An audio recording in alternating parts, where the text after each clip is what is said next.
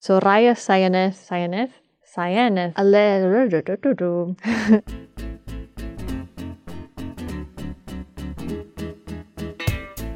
Hello, everyone. My name is Simon Hunter. I'm the editor of the English edition of El País, and this is.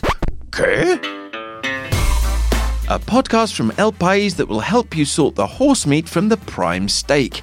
Whether you're a fan of Papa Noel, Los Reyes Magos, or El Caganer, we are here for you. Tenemos tu regalo. So sit back, relax, and let us break down all the Spanish stories that make you say.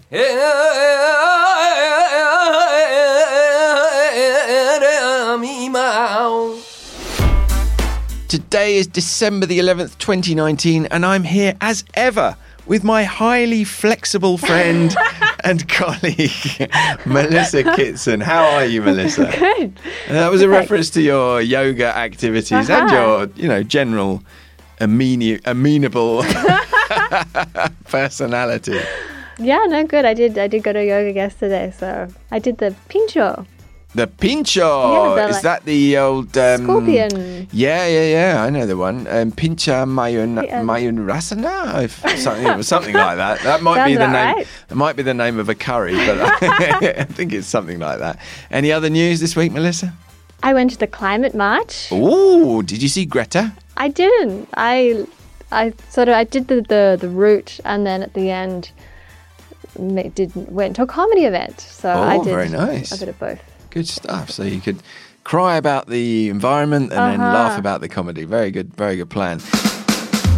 Well, uh, as ever, uh, I encourage you to get in touch with us uh, on Twitter. You can find me at Simon in Madrid. You can also use the hashtag QuePodcast, or you can email us at englishedition at elpais.es.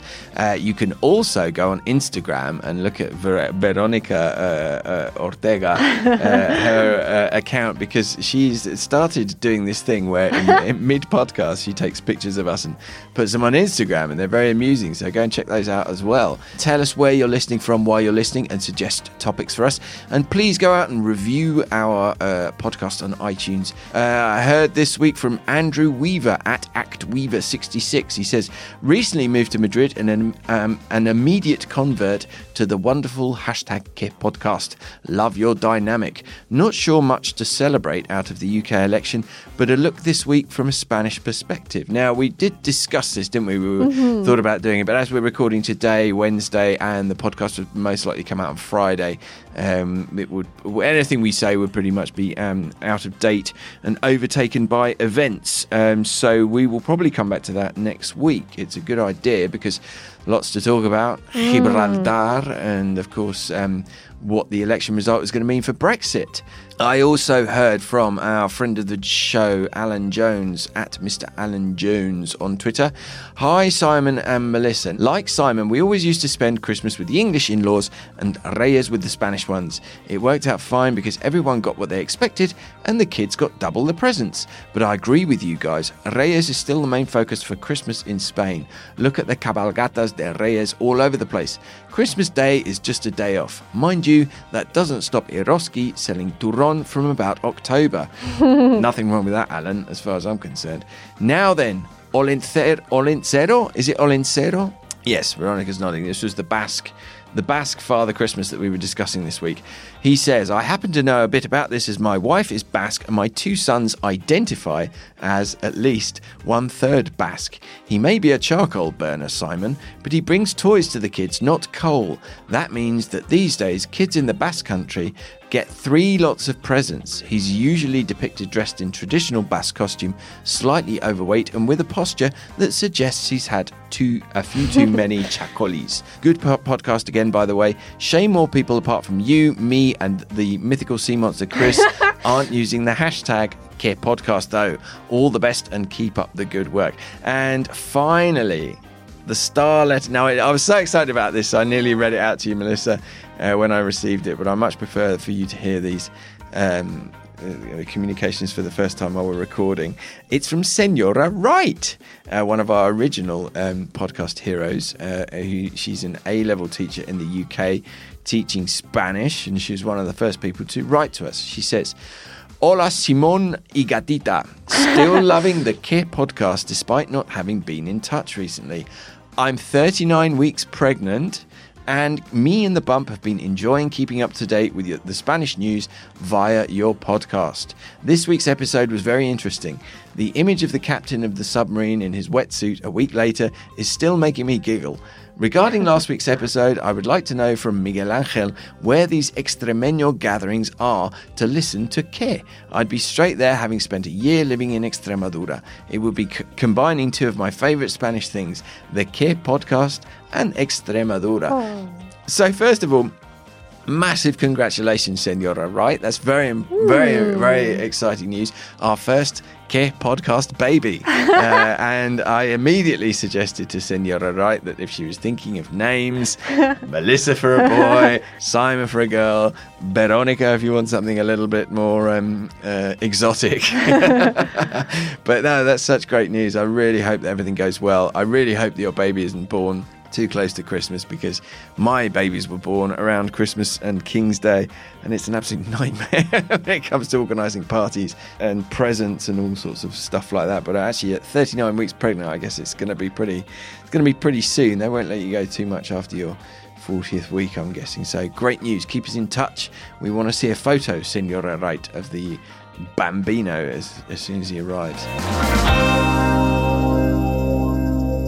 All right, so let's um, move on from our correspondence and uh, on to our first topic of the week. We thought this week we would cover El Pequeño Nicolás.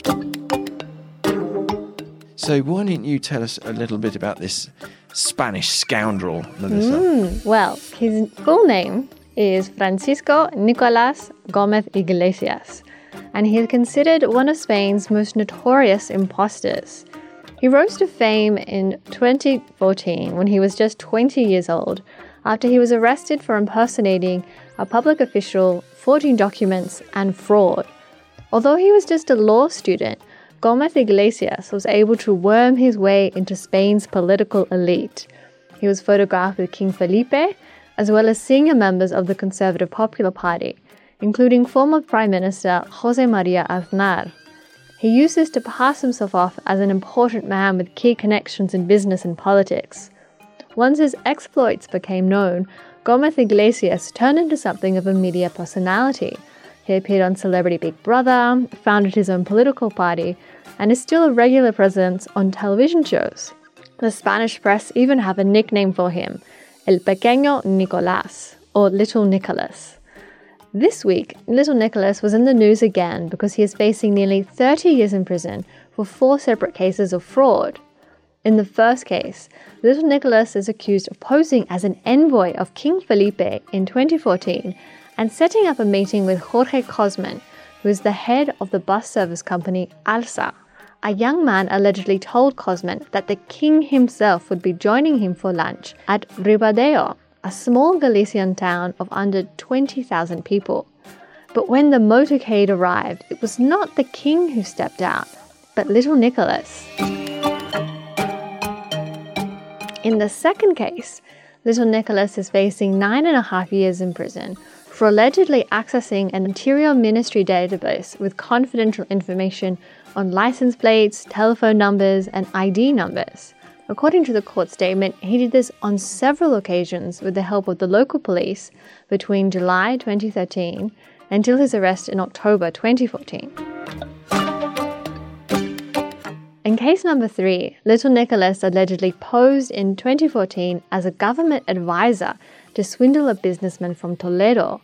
On that occasion, he promised to speak in the name of then Deputy Prime Minister Soraya Sainz de Santa Maria and delivered documents bearing the executive's letterhead.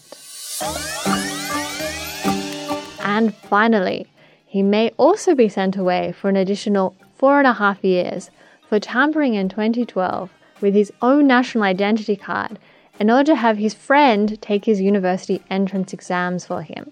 Now, back in 2014, little Nicholas was put on trial for posing as an agent from Spanish National Intelligence Service, the CNI, but he was acquitted after his defense claimed that he was suffering from a narcissistic personality order, which gave him a distorted view of reality. His lawyers may well use this argument again to keep little Nicholas out of jail as he faces trial next year.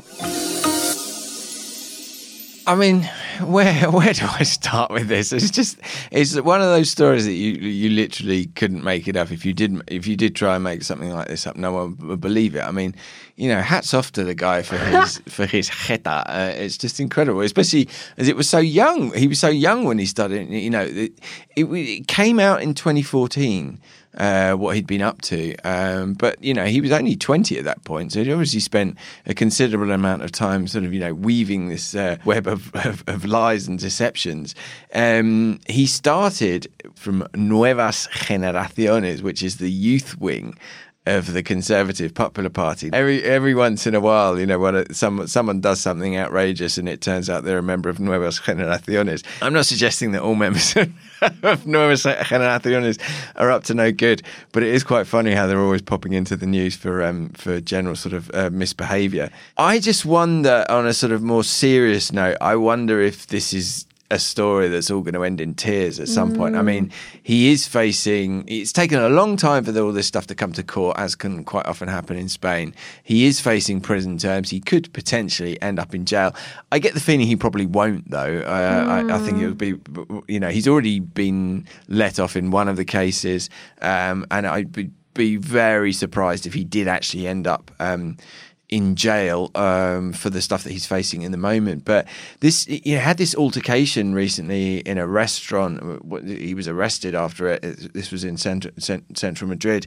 Um, he's said to have grabbed a knife during wow. that um, during that altercation and squared up to the police when they arrived. He was also accused of being drunk on that occasion and you just get the impression, you know, he's he's he's big in the Madrid nightlife scene. I mean, he, he you know he must be just you know loving the celebrity that he's got. I mean, you know, when young Spaniards see him, you know, in, in nightclubs or in bars, they just must go crazy. It's like, oh look, this is Pequeño Nicolas, and you just kind of wonder if this is gonna, you know, this is this could end up this could end up badly. Um, it's pretty extraordinary the, the the things that he's managed to do, especially the you know convincing you know a businessman and and basically a whole a whole town that, that you know he was going to turn up with the king. But then he's got all these pictures. He's got a picture of him at the you know the mm. reception after the king's coronation. He's got pictures of him sitting with the former prime minister, as you mentioned, Jose Maria Aznar, and with the former mayor of Madrid, um, Ana Botella, Aznar's wife.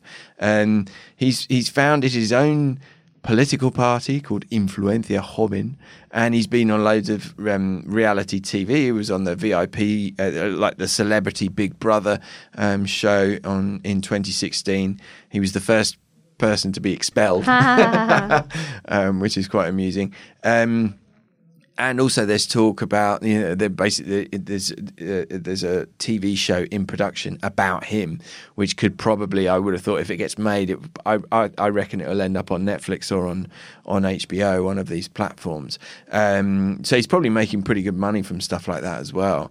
Uh, and it's just one of those cases where you just think, oh my god, this guy's a complete chancer, mm. and he's managing to make um, probably a very comfortable living from it when when his trial was suspended um, recently, uh, it was basically the reason given was that there was pressure being um, you know, pressure being put on his on his lawyer, and no one said, you know, didn't come out and say where this pressure was coming from. But you know, he's caught up in some pretty serious stuff, like with the Secret Service, um, mm-hmm. um, the CNI, and also, of course, he was he was caught up in a complicated. I won't go into it, but it's a complicated case involving our friend, the former policeman Villarejo, C R was that our very first podcast? First. Yeah, we discussed um, Villarejo. Is it true? Is there some sort of weird oh. deep state pressure going on, or is he just perpetuating this air of mystery and you know this kind of status surrounding him, which is of something you know something something deeper going on. So yeah, so we'll be coming back to this um, later on next year once those trials finally get going. All right, so let's turn to our second story, which is a very grisly tale uh, of crime and potential murder, but has some extraordinary twists to it. So we, we felt we needed to cover it. So last week, Jorge Ignacio Palma admitted to the Spanish Civil Guard that he had chopped up the body of 25 year old Marta Calvo. It appeared that he had confessed to her murder, but that was not the case. Palma insists that Calvo's death was accidental the two met online and organized to go on a date in early November. Calvo was never seen again. According to the suspect, Calvo died from a heart attack after taking cocaine during a risky sexual practice known as a white party, which involves consuming cocaine via the genitals, according to sources close to the investigation. But instead of informing the police so that a forensic team could confirm that it was an accidental death, the 38 year old claims he panicked and decided to get rid of Calvo's corpse. In his statement to police, Palma confessed to chopping up her body and disposing of the parts in different dumps in the Valencian municipality of Manuel and the surrounding areas. Shockingly, chopping up the body of a person you have not murdered and dumping their remains is not a crime in Spain, but rather an administrative infraction for breaking mortuary regulations. If the police cannot prove that Palma murdered Calvo, he may escape with just a fine.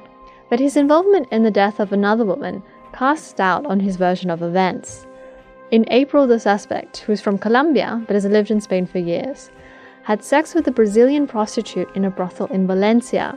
According to police sources, the woman began to have convulsions after consuming cocaine during a similar sexual act to the one Palma says he practiced with Calvo. She died a few days later, and her body was repatriated to Brazil although a security camera caught Palma running from the room as she was having convulsions. He was not charged with failing to rescue a person in need.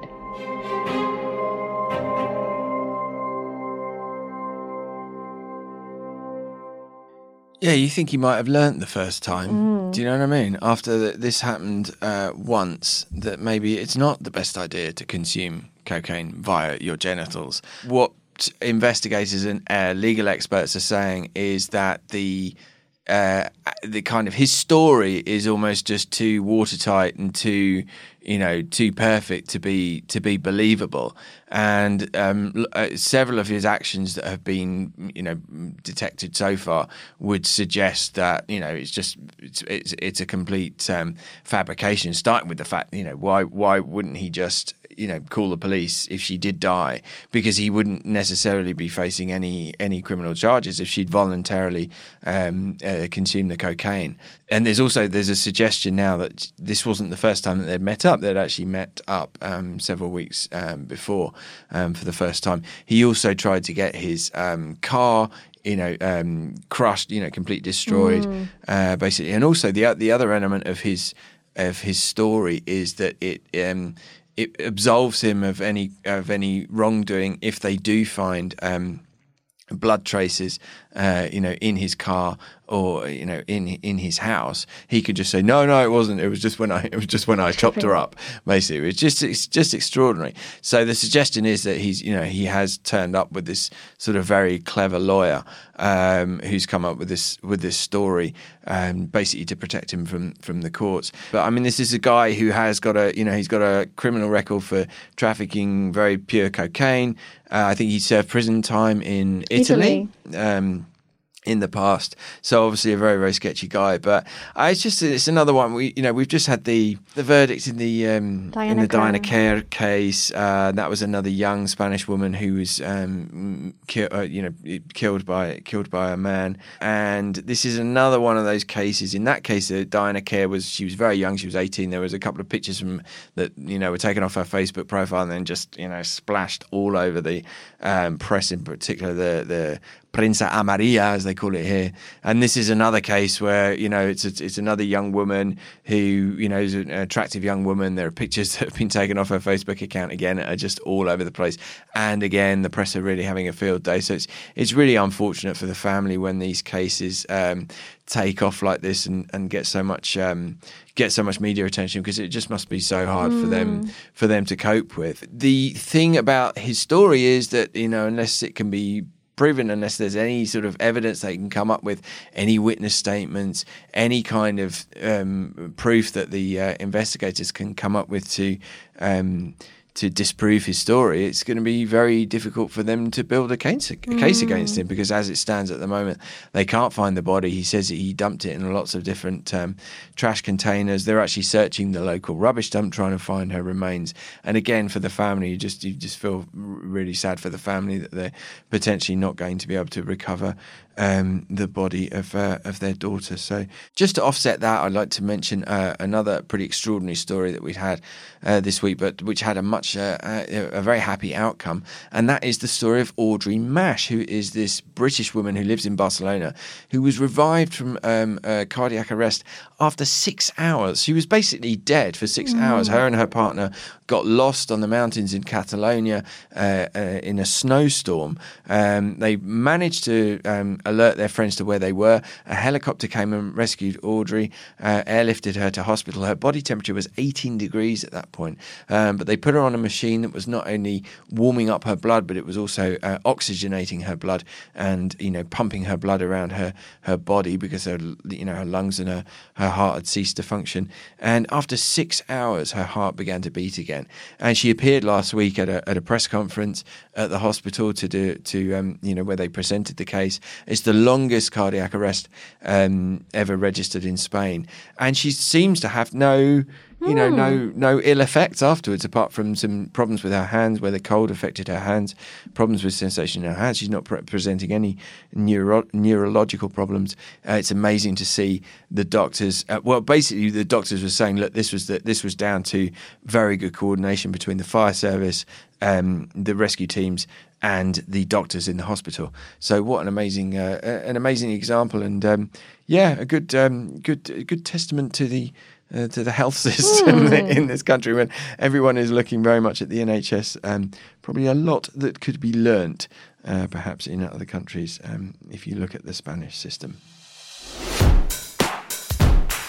All right, so let's wrap up the 11th, the 11th, Melissa, 11th episode of season three. I think we've probably got one more in us before uh, the Christmas break. My name is Simon Hunter. I'm Melissa Kitson. And this was ¿Qué? A podcast that tries to explain what happens in Spain to those of us who sometimes get a little bit lost in translation. This is an El País production. It was recorded right here in the Madrid newsroom under the guidance of our expert producer, Veronica Figueroa, who is always snapping us on Instagram. And you can listen to it on your favourite podcast app. You can also request it via Alexa, Siri, or your Google Assistant. We'll be back next week with a brand new host of issues. Thank you for listening. Adios. Ciao.